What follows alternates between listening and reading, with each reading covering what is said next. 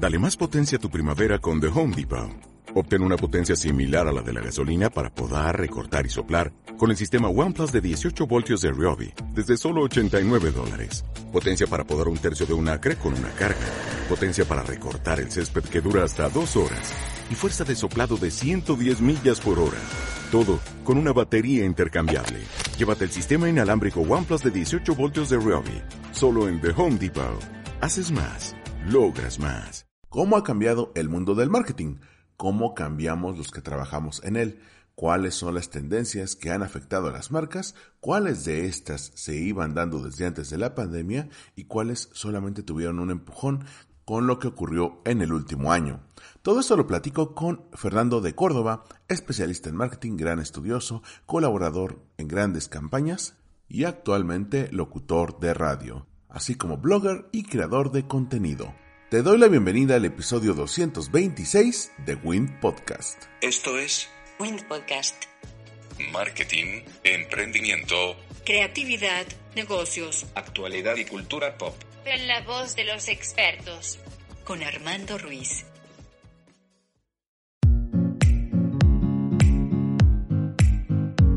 Hola, ¿qué tal? Bienvenidos a Win Podcast. Yo soy Armando Ruiz y me encuentran en Twitter, Instagram y TikTok como Armando-MKT y ahora tengo un gran invitado que pues le agradezco que eh, se conecte desde España. Él vive en, vive en Madrid y se conectó por primera vez a Internet a los nueve años. Se considera un curioso profesional y personalmente me parece uno de los estudiosos del tema del marketing. Em, la tiene más clara, que, que la tiene mucho mejor estudiada en el contexto español, que actualmente, entre otras instituciones, colabora en, la radio. Sí, Radio Nacional de España, de Radio Televisión Española. Bueno, y estoy con Fernando de Córdoba, mejor conocido en Twitter como Gamusino. ¿Cómo estás, Fernando? Hola, buenas, encantado Armando de estar aquí contigo. Eh, muy bien, muchas gracias por invitarme.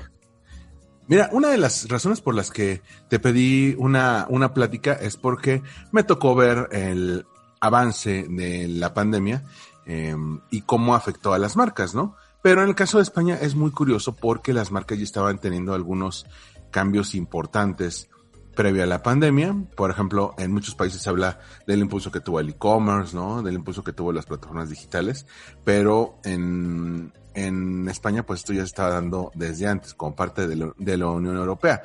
Yo he visto cómo bueno, te has hablado del, concepto y evolución de marcas como por ejemplo Coca-Cola o IKEA. ¿Tú cómo has notado que el, contexto de la pandemia afectó la dinámica de las marcas?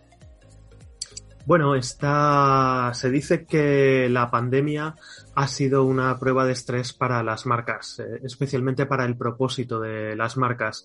Y yo creo que, como tú dices, no ha sido tanto una revolución como una aceleración. Creo que muchas marcas han tenido que hacer una digitalización forzada y en otros casos lo que han hecho ha sido eh, quizás planes que se hubieran hecho a, tres o cinco años, acelerarlos muchísimo. La pandemia nos pilló a todos por sorpresa y en un principio parece como que las marcas no tenían muy claro cuál iba a, eh, cuál iba a ser su papel, especialmente durante el confinamiento más duro que aquí en España eh, comenzó a mediados del mes de marzo de, 2020. Eh, y en un principio, pues las marcas estaban muy desubicadas. Con el paso del tiempo ya sí que hemos visto cómo se han ido adaptando a la situación y adaptando también su manera de ver el mundo y su propósito al nuevo panorama que nos encontramos hoy en día. Entonces, creo que esto al final es como una tendencia social más igual que estábamos viendo pues tendencias sociales, eh, pues por ejemplo de veganismo o de inclusión y diversidad o, de feminismo, pues eh, esto es un nuevo reto para las marcas que tienen que ver cómo pueden asumir y dar respuesta desde un punto de vista coherente con lo que son.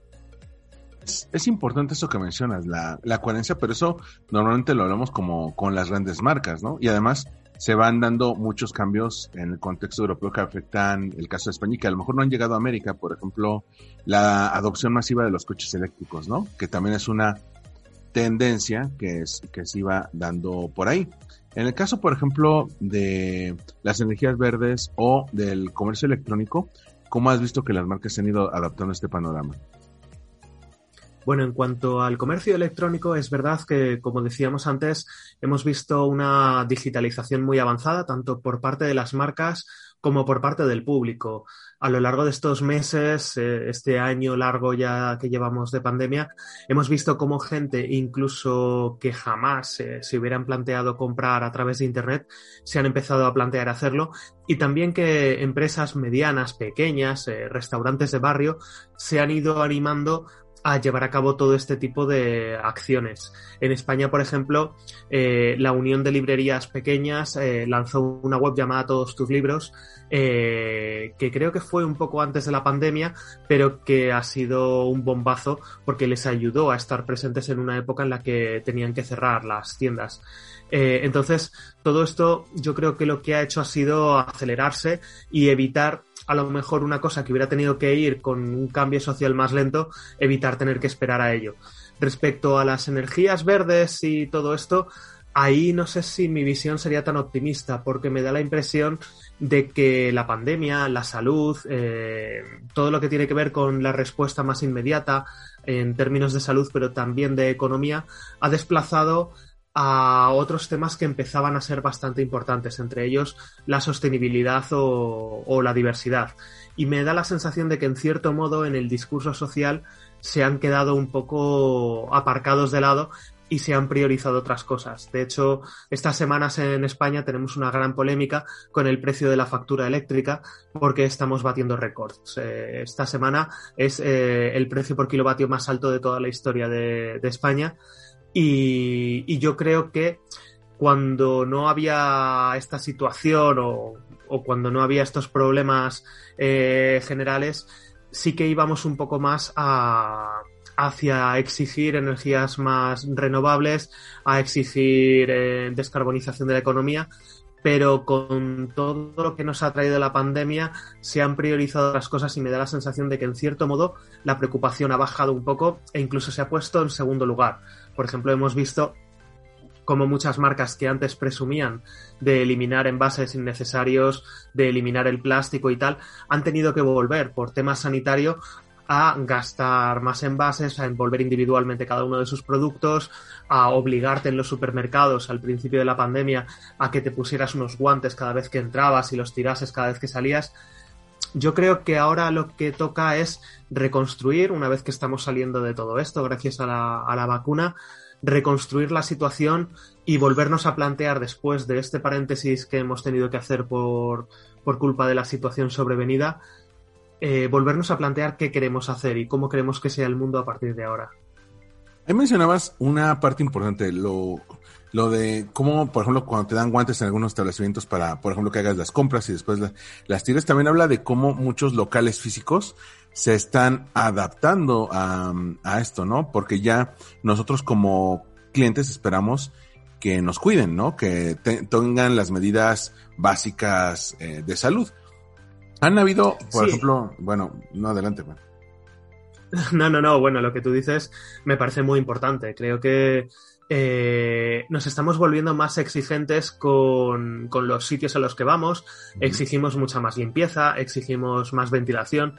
Y yo creo que en cierto modo estas son cosas que, que deberían quedarse. Eh, socialmente eh, puede ser más interesante y, no cabe duda de que las marcas hoy en día lo tienen como, como un activo más. Eh, ya no basta con que tengas un lugar muy bonito o ya no basta con que a lo mejor tu imagen de sitio más o menos barato te la construyas a partir de unos atributos en los que la higiene no es lo fundamental. Eh, yo creo que el cambio de mentalidad que, hemos llevado ahora ha hecho que la higiene tenga que ser un mínimo común múltiplo para todos eh, los tipos de marcas. Entonces, eh, quizás hay cosas que sí que se nos han quedado ahí.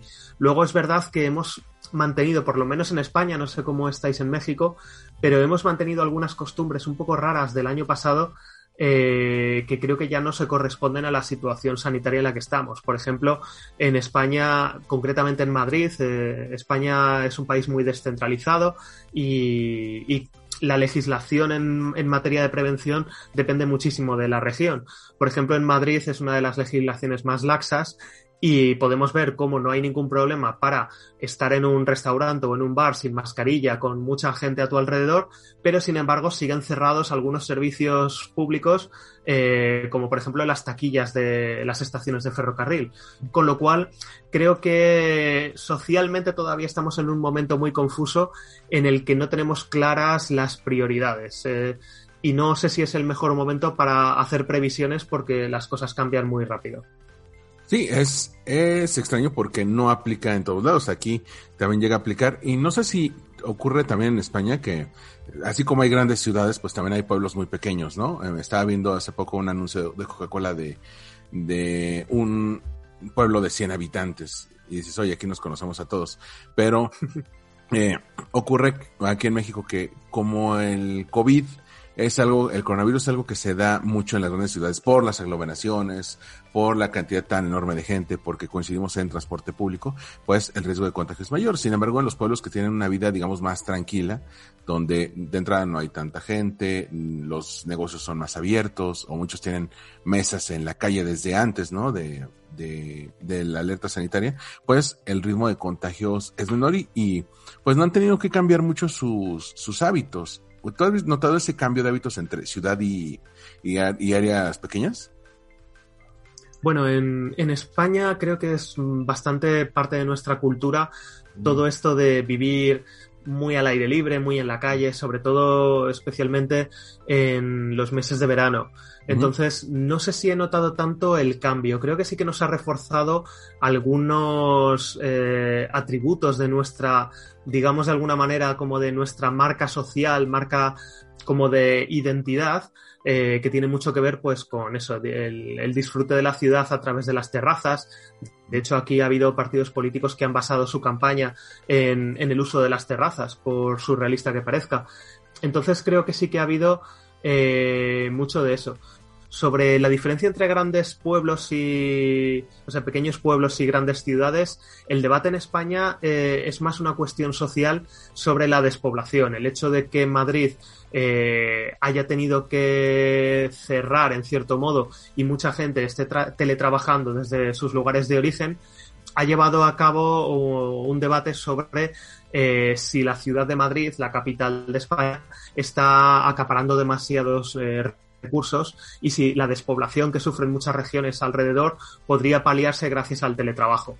De nuevo, esto es algo que también me parece que es un debate que estamos viendo demasiado cerca como para saber si, si, es algo definitivo o no, porque estamos viendo empresas que quieren volver a la rutina, estamos viendo otras que se plantean ya no volver, estamos viendo gente a la que a la salud mental les afecta eh, el no tener que estar en una gran ciudad, pero también el no poder ver a sus compañeros, con lo cual creo que las marcas del futuro van a tener que trabajar en un escenario muy incierto porque no tenemos nada claro cómo va a salir la sociedad de esto. Creo que lo teníamos todo más claro en abril o mayo de 2020, cuando pensábamos que de esta íbamos a salir mejores y que muchos cambios sociales iban a ser irreversibles, que ahora que estamos empezando a ver que en, en algunos casos hay un efecto péndulo, con lo cual todo lo que hemos tenido que vivir en, pandemia estamos dándole la vuelta y en otros casos sucede lo contrario, que ya no hay vuelta atrás.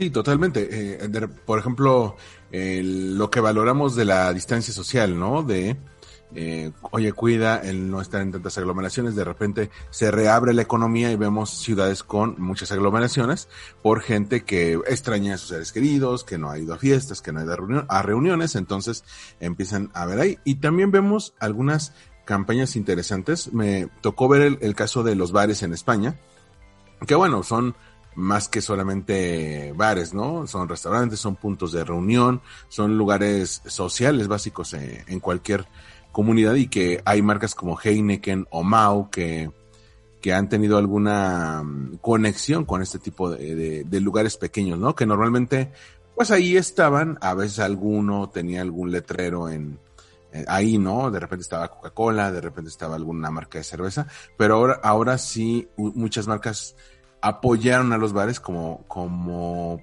digamos, punto inicial de la reapertura económica. ¿Tú cómo viste esto desde el punto de vista de persona de pie?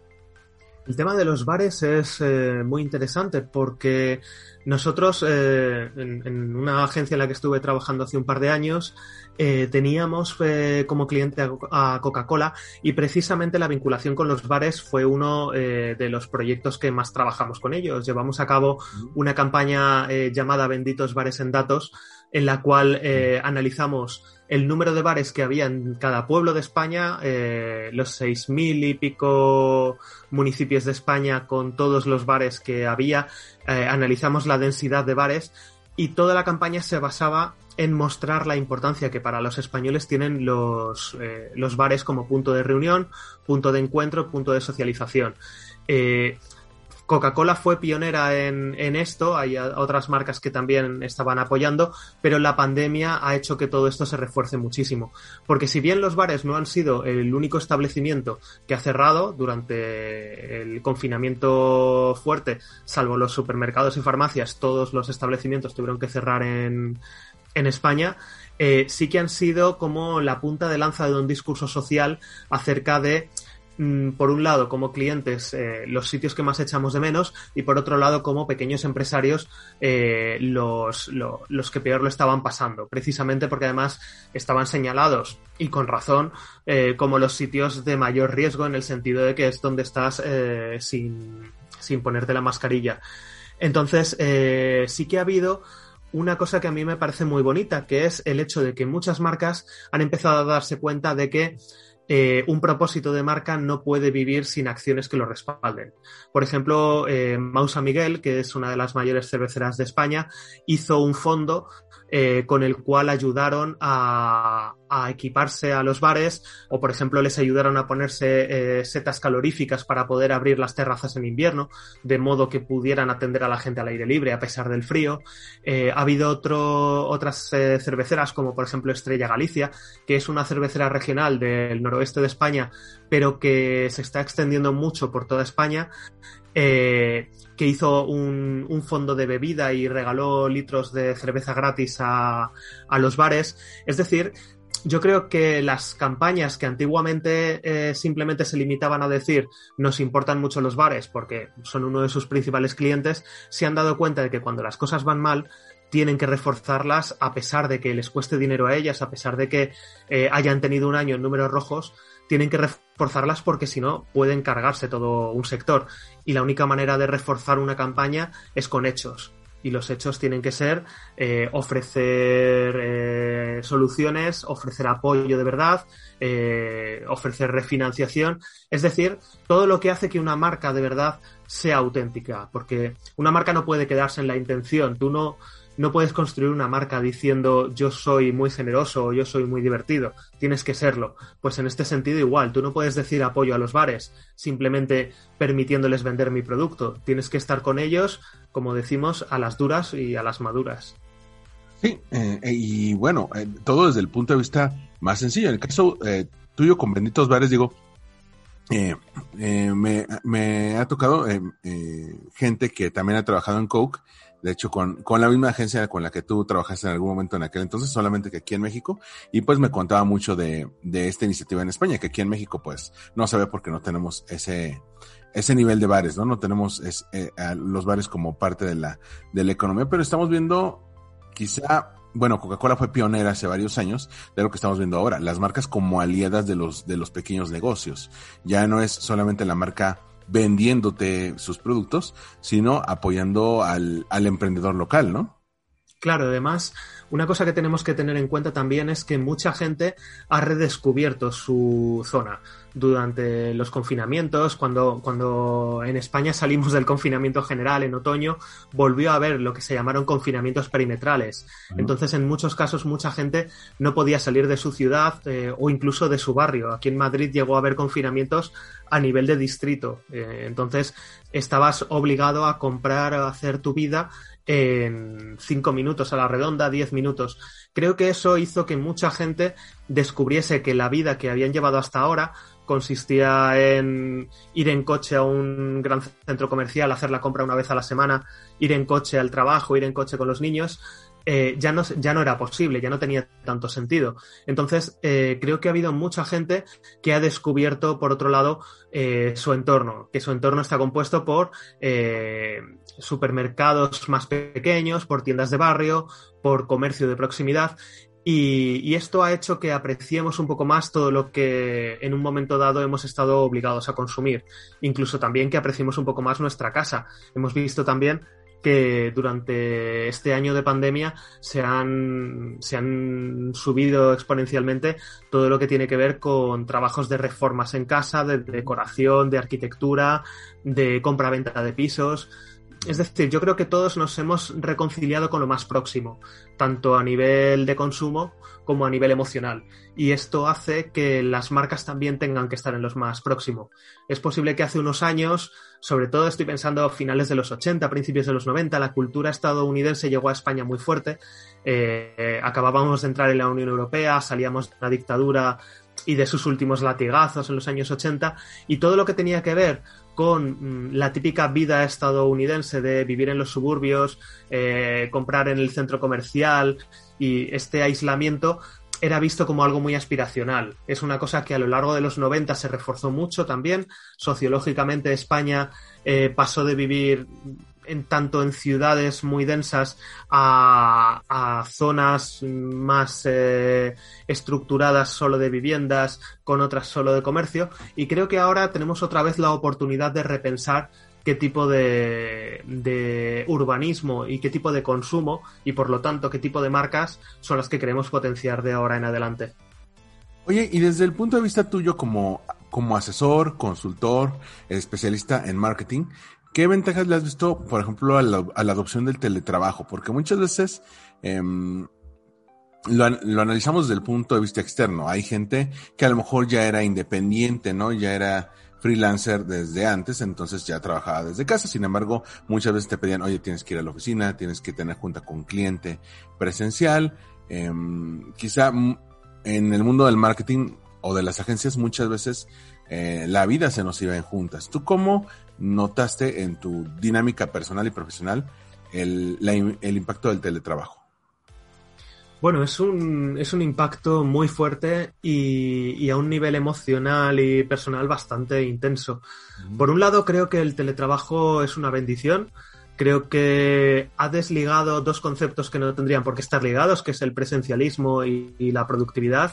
Eh, no te hace más productivo estar sentado en una silla, no te hace más productivo tener que comerte un atasco o, unas aglomeraciones en el metro en hora punta para llegar a sentarte en una oficina a hacer un ordenador lo mismo que podrías hacer en tu casa. Pero por otro lado también nos ha hecho ver lo importante del contacto humano, nos ha hecho ver que no es exactamente igual un brainstorming eh, con gente que sin gente, que no es no se debate igual una idea o, no se discute igual puntos de vista contrapuestos en persona que a distancia, yo creo que todo esto nos tiene que llevar a una situación que no sea la antagónica de hace un tiempo, en la que las empresas no se fiaban y la única manera de que tuvieras que trabajar a distancia era que lo negociaras en tu contrato o que estuvieras eh, atrapado en algún sitio. Creo que podemos aprovechar las ventajas del teletrabajo en cuanto a ahorro de tiempo en desplazamientos, a productividad, a que cada uno pueda estar en su casa, que te concentres mejor si lo prefieres, con todas las ventajas de eh, todo este tipo de relación informal, de aprendizaje informal que se produce en una oficina. Con lo cual yo creo que vamos a ir a un modelo híbrido, o por lo menos es lo que yo desearía. Creo que es lo mejor. Porque además, eh, una de las grandes tendencias que vamos a empezar a ver asomar ahora son todas las secuelas que ha dejado en salud mental toda esta pandemia. Hemos visto secuelas físicas, hemos visto secuelas sociales y económicas, pero creo que un tema del que se empieza a hablar y que es muy importante es todas las secuelas eh, en tema de ansiedad, de depresión, de, de miedos que nos ha dejado mentalmente esta pandemia y no van a ser pocos. Luego también creo que desde un punto de vista puramente económico, las empresas se pueden aprovechar de una ventaja ineludible del teletrabajo, que es el hecho de poder captar talento de cualquier parte de España. Yo he visto amigos eh, que trabajan en empresas eh, desde que empezó la pandemia en las que nunca han estado. y, eso es una ventaja porque antiguamente mm, una empresa, eh, si alguien no quería trasladarse a la ciudad donde estuviera, tenía que dejarlo pasar. Y, es bastante absurdo dejar pasar un profesional que puede encajar perfectamente con tu equipo solo porque tenga pareja, hijos, eh, familia, vida hecha en otra ciudad. Creo que el teletrabajo nos ha demostrado que se puede compaginar perfectamente y que se beneficien tanto el empleado como, como la empresa que necesita su talento. Claro, eso puede incluso impactar en los precios de las rentas de pisos en otros, en otros lugares, ¿no? Donde, pues, tenías que ir a las grandes ciudades, donde, donde el costo de la renta era más, era más caro, también el costo de, por ejemplo, los alimentos. Entonces, eh, pues el costo de vida se aumentaba. En cambio, ahora tú puedes vivir en una provincia más o menos mediana, ¿no? O pequeña, ¿no? Hay gente que, por ejemplo, está en Valencia y trabaja en Barcelona o en Murcia y trabaja, y, trabaja para una empresa en Sevilla y eso les da esa, esa facilidad. Pero en el caso tuyo como, como consultor de marketing, eh, digo, también todo esto que hemos platicado se junta, ¿no? Los cambios en las, en las empresas, los cambios del, en la manera en que nosotros trabajamos y eh, yo he visto en tu caso cómo has ido desarrollando también tu marca personal. Es decir, de ser un asesor dentro de alguna organización a de que te, de que te invitan, por ejemplo, a, a RTV, a la, a la radio pública, a platicar de marcas. ¿Tú cómo has ido trabajando, cómo has ido notando este cambio en cómo te ubican, cómo te posicionan en el ramo del marketing a raíz de todo esto? Bueno, no sé si ha sido tanto por la pandemia, pero creo que al final eh, la exposición que tenemos en redes sociales nos ayuda a ser vistos como diferentes perfiles. Eh, la creación de contenidos yo creo que es fundamental para, para que la gente se, se, pueda dar cuenta de hasta dónde puedes llegar. En mi caso, eh, yo llevo muchos años creando contenido en diferentes formatos, principalmente a través de, de mi web Marca por Hombro, de las redes sociales de Marca por Hombro, pero también a través de otros proyectos como Traspapelados, La Cabeza Llena, eh, Arqueología Brandera. Entonces creo que todo tiene que ver con el cajoncito mental en el que te sitúen. Al final todos somos marcas. Para mí eh, una marca personal no tiene nada que ver con hacerse un logotipo o ser monotemático, sino que la gente conozca cuáles son tus pasiones, cuál es tu estilo y cuál es tu manera de contarlo. Yo, por ejemplo, eh, en, Radio Nacional mi sección es sobre branding, sobre, historias de marcas, pero es muy desenfadada. Es una sección eh, de humor, es una sección muy divertida, eh, porque el tono del programa es otro, es, mucho más desenfadado y es un, un, tono en el que yo me siento muy cómodo. Entonces, creo que gracias a las redes sociales y, y gracias a lo mejor por recoger un poco lo que decías en la pregunta, al hecho de que todos nos hemos animado mucho más a, pues, a crear podcast o a producir más contenido a través de redes sociales a lo largo de la pandemia, sí que nos hemos encontrado con una, un mayor escaparate de las habilidades que tenemos todos. Y yo, por ejemplo, pues mi carrera sí que me gustaría que fuera un poco más hacia lo que tiene que ver la divulgación y la creación de, de contenidos, porque me parece que es algo en, lo que me puedo diferenciar y, y, que además me parece muy divertido. Y creo que siempre es importante eh, que tengamos este punto de satisfacción con lo que hacemos. Tú mencionabas una parte clave, la, el generar contenidos. Yo, antes de entrar, me tocó ver en tu página, vi en tu blog, y curiosamente coincide el inicio de la pandemia con una publicación menos, eh, menos frecuente de textos, pero en una presencia más fuerte en otros medios. Eh, ¿Qué contenidos tú has notado que funcionan mejor para hacer llegar tus mensajes? O que a lo mejor has ganado seguidores, o a lo mejor has encontrado más gente que comulga con tus ideas a partir de cierto contenido. ¿Cuál te ha funcionado mejor? Bueno, es curioso porque es muy difícil saber qué es lo que va a funcionar mejor. Yo en mi Twitter gamusino hablo de todo tipo de temas. Eh, yo ante todo lo tengo como un Twitter personal, entonces hablo tanto de cosas que me gustan como de historias de marcas o proyectos o transporte público, urbanismo, que también me interesa mucho. Es muy difícil saber qué es lo que va a funcionar, pero yo creo que cuando eres coherente, es lo que decíamos antes de las marcas. Cuando tú eres coherente en una manera de ver el mundo, en una manera de contarlo, la gente valora esa coherencia. Y lo bueno de las redes sociales es que te expones ante, tal cantidad de personas que además pueden compartir tu contenido que tienes una ventaja muy fuerte y es que no tienes que hacerte generalista. Eh, cuando tú colaboras con un medio de comunicación, una revista, un periódico o un canal de televisión, siempre tienes que rebajar en cierto modo eh, lo que cuentas para que sea accesible a todo el mundo, porque obviamente es el mismo medio y a lo mejor no sé cuántas cadenas tenéis en México, pero en España generalistas tenemos seis cadenas. Entonces, hay una población de 45 millones de personas a la que se cubre con seis cadenas de televisión generalistas.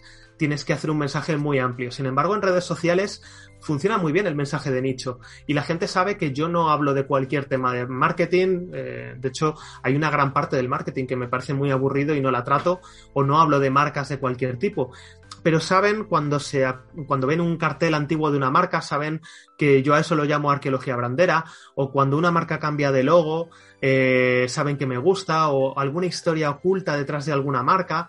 Entonces, creo que el tener una, una proyección muy de nicho en redes sociales y sobre todo saber conectar con una manera de contarlo, yo creo que cuando estás apasionado eh, por algo y lo cuentas, eh, a la gente le llegas. Incluso temas que no te gustan nada. A mí hay un tema que no me atrae especialmente y es la música. No sé nada de música, siempre se me ha dado muy mal. Pero hay un, hay un youtuber llamado Jaime Altozano que hace que la música sea apasionante. Y a mí me encanta porque él lo transmite con pasión y lo cuenta y él se nota que disfruta. Y yo es lo que quiero hacerle sentir a la gente cuando estoy en la radio, cuando escribo en, en redes sociales o cuando publico artículos que como dices, desde que empezó la pandemia me he centrado más en redes sociales, pero ahora quiero retomar.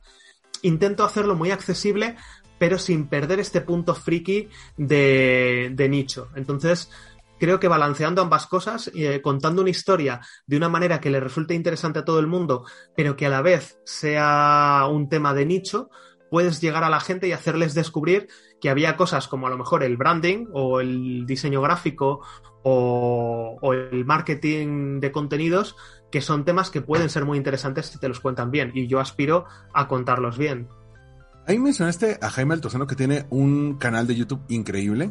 Eh, ¿qué, ¿Cuáles son los creadores de contenido que más te, te gustan? Cuál, que más te, te llama la atención cómo presentan los contenidos, independientemente de que tengan que ver con marketing o no?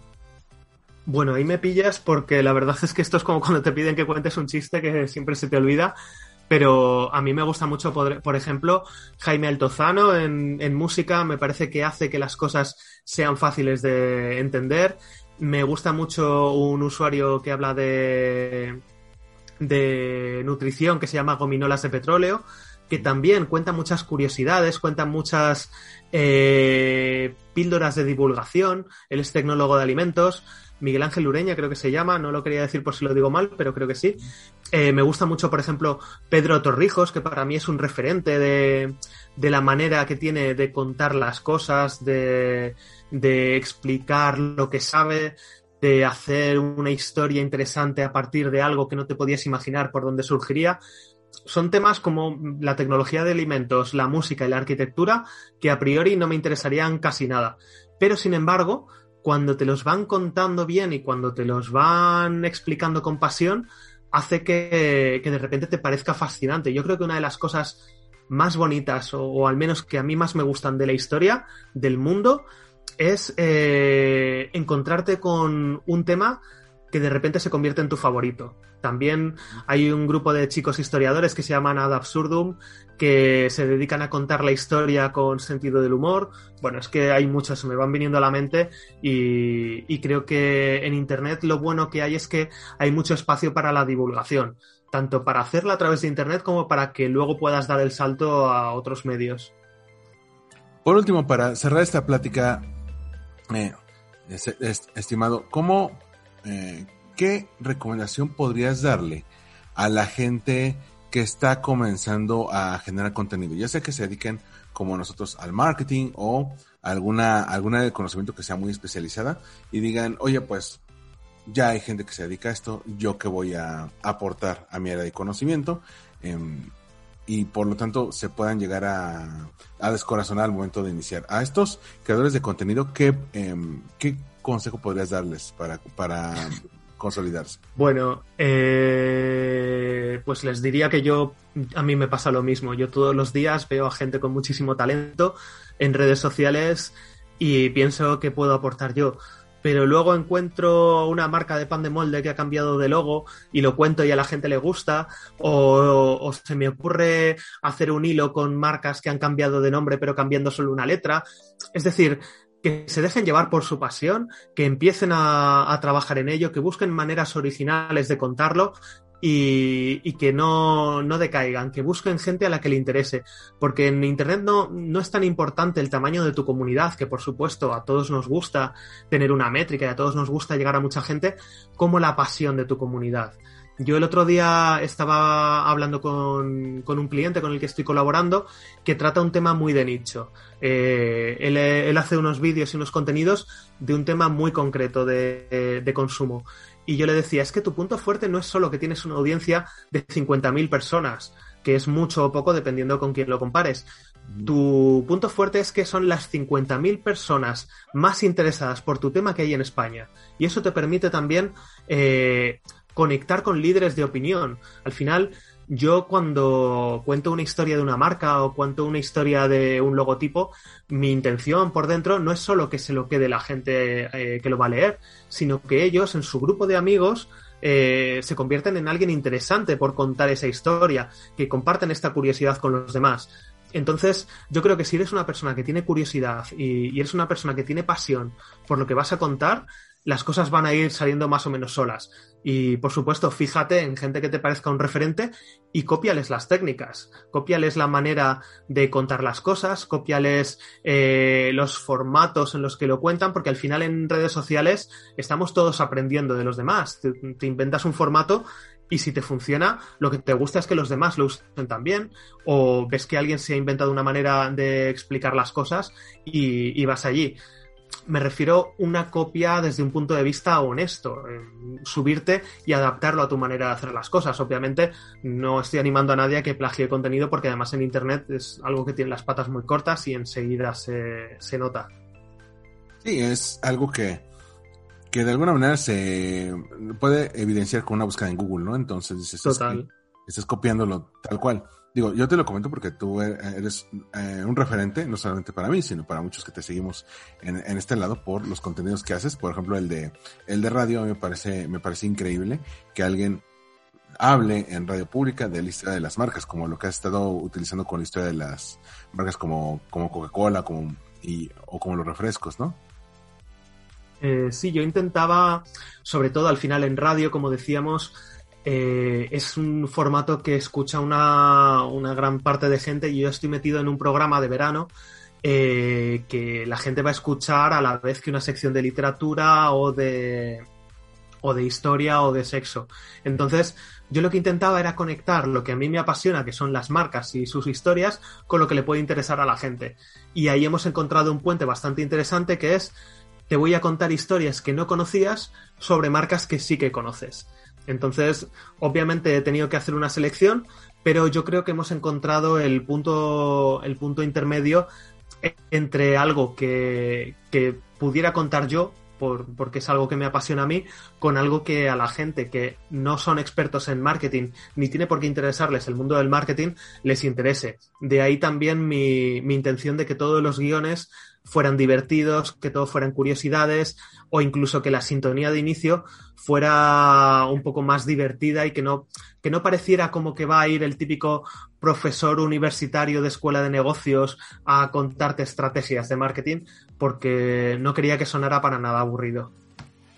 Sí, y bueno, también tiene la ventaja de que se sube después en formato podcast, entonces no muere como antes pasaba con la radio y la televisión, ¿no? Claro tú lo decías y moría el contenido ahí. En cambio, ahora lo puedes retomar para Twitter o dices, oye, pues si te perdiste este serial que estoy haciendo sobre las marcas de refrescos, pues aquí está la parte 1, 2 y 3, ¿no? Eso es. Y además eh, está ahí porque además son contenidos que no caducan. Creo que un contenido muy interesante, una cosa muy interesante del contenido en redes sociales es la posibilidad de crear contenidos que no caducan y que puedes ir ampliando con el paso del tiempo.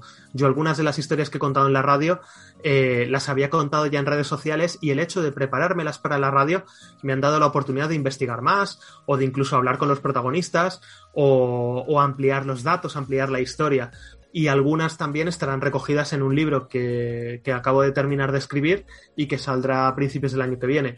Con lo cual, creo que cada, cada formato tiene su capacidad de contar una historia interesante y de llevártela a diferentes sitios. Entonces, una misma historia puede vivir en redes sociales, en radio, en libro o en, o en un artículo de una página web, porque en cada uno vas a profundizar en unas cosas y cada uno tiene un punto más fuerte en, en diferentes cosas. Por ejemplo, si voy a hablar de logotipos sonoros, pues siempre será mejor hacerlo en un podcast. Sin embargo, si voy a hablar de los colores de las marcas o de los logotipos, no tiene sentido que lo haga en la radio. Con lo cual ya el propio formato te va pidiendo el tema e incluso en un mismo tema que puedes publicar en cualquiera, siempre te puedes llevar diferentes enfoques o diferentes maneras o tonos de contarlo.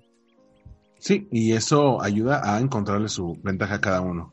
Bueno, Fernando, Fernando de Córdoba, te quiero agradecer el que me hayas concedido esta entrevista. Sé que por la diferencia de horarios eh, puede ser complicado. Estamos grabando esto un día domingo, que era el único día en el que los horarios laborales no nos, eh, no se nos empalman con esto.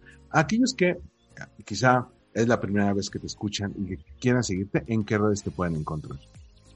Pues estoy, mi red fundamental en la que más cómodo estoy es Twitter, así que os invito a seguirme en twitter.com barra gamusino, pero también me podéis encontrar en Instagram, soy gamusinogram, y en, básicamente en todas las redes sociales, pero principalmente en, Twitter, que es donde mejor estoy. Y luego mis proyectos, pues que son marcaporombro.com o el Twitter de Marca. Más tus participaciones en otros medios, ¿no? Como decíamos en radio, RTVE. En radio, que estoy ahora mismo en No es un día cualquiera, edición verano. el próximo sábado es mi última colaboración, porque el programa ya vuelve a la edición de invierno. Y espero que pronto en más sitios. Yo la experiencia de, de haber participado en radio me ha gustado muchísimo, así que ojalá me llamen de algún otro sitio para seguir haciendo divulgación de historias y curiosidades. Perfecto, Fernando. Muchas, muchas gracias. Y bueno, yo aquí me despido. Soy Armando Ruiz. Me pueden encontrar en Twitter, Instagram y TikTok como Armando-MKT. Y nos vemos y nos escuchamos en el próximo Win Podcast. Bye.